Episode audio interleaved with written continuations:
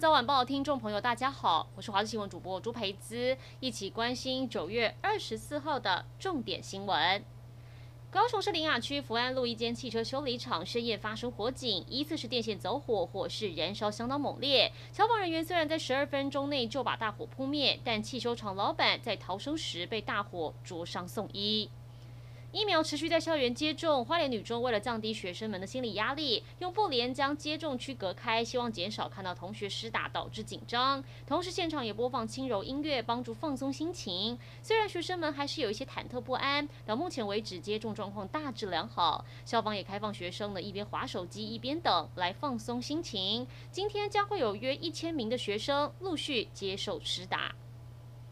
苗栗警方在中秋连假抓到一个窃贼，他得手好几条金链条、金手环以及戒指。因为赃物太多，为了让民众方便认领，员警灵机一动，将赃物排好编号，拍照泼网。果然有被害民众看到，带着结婚照片到警局一一比对，顺利找回被偷走的嫁妆。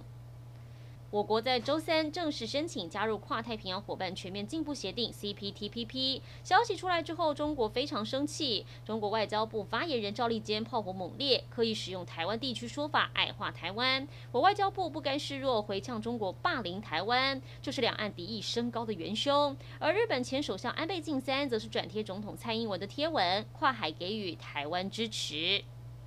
一百一十年国庆大会表演彩排，昨天晚间十一点进行夜间标线作业，在府前广场，包含特技跆拳表演团以及三军预备队走位进行彩排。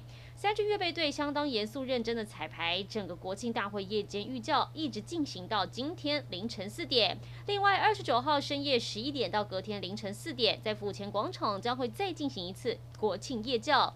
府前跟周边道路会进行交通管制，也提醒驾驶人注意。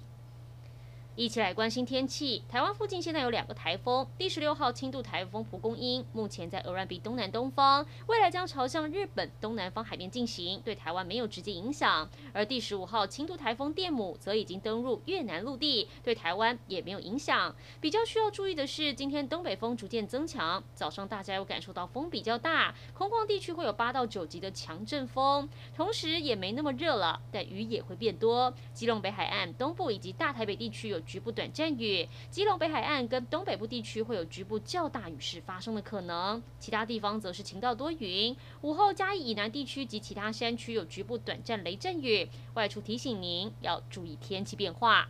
以上就是这一节新闻内容，感谢您的收听，我们再会。